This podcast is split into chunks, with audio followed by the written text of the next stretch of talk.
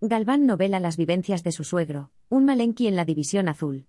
Madrid, 3 de junio El escritor y periodista Francisco Galván recrea en su última novela la historia de Fernando Rubio, su suegro, un hombre pacífico que con 18 años se alistó en la División Azul para combatir el comunismo. Pasó año y medio luchando en el frente ruso en condiciones muy duras, lo que marcó significativamente su vida.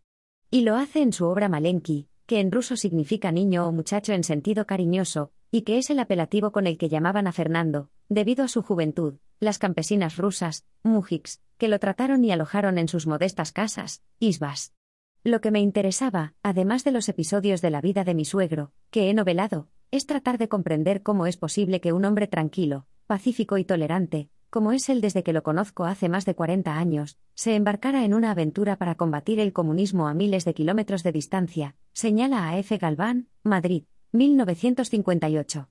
El protagonista de Malenki, editorial Alberto Santos y Mágica, que sigue vivo con 98 años, participó en la batalla de Krasny Bor, febrero de 1943, la más dura y decisiva que libró la División Azul, y en la que los españoles lograron evitar que los rusos rompieran el cerco a Leningrado. Fue una batalla muy desigual porque los rusos superaban a los españoles en una proporción de 10 a 1 y, además, Disponían de armamento pesado y la División Azul solo armamento ligero y algunas baterías artilleras, explica Galván, editor en la agencia EFE. En el transcurso de la batalla y, sobre todo, cuando retiraba a algunos heridos hasta el hospital de Sablino, con la nieve hasta las rodillas, a Fernando se le congelaron los pies y, como hombre muy religioso, hizo la promesa de que si se curaba y regresaba a salvo, iría andando desde su casa en Úbeda, Jaén, hasta el Pilar de Zaragoza. Y se curó. Llegó a su casa el 9 de noviembre de 1943, justo el día que cumplía 20 años, sin secuelas. La promesa la cumplió en 1947, en compañía de su hermano mayor.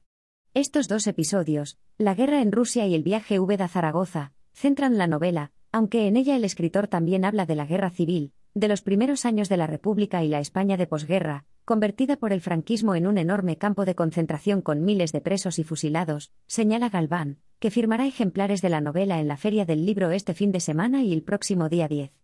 El escritor analiza también, en aquel año de 1947 en que Fernando emprendió el viaje, el fenómeno del maquis, muy activo en Aragón, por donde los dos hermanos pasaron en su peregrinar. En este punto, reconoce que se ha permitido una mayor fabulación, y ha añadido algunos episodios en los que su suegro no participó pero que le han servido para describir la época y el ambiente.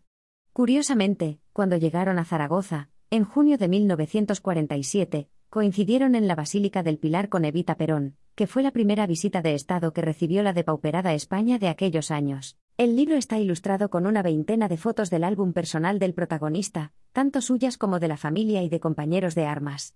F. T de barra JLG. Foto.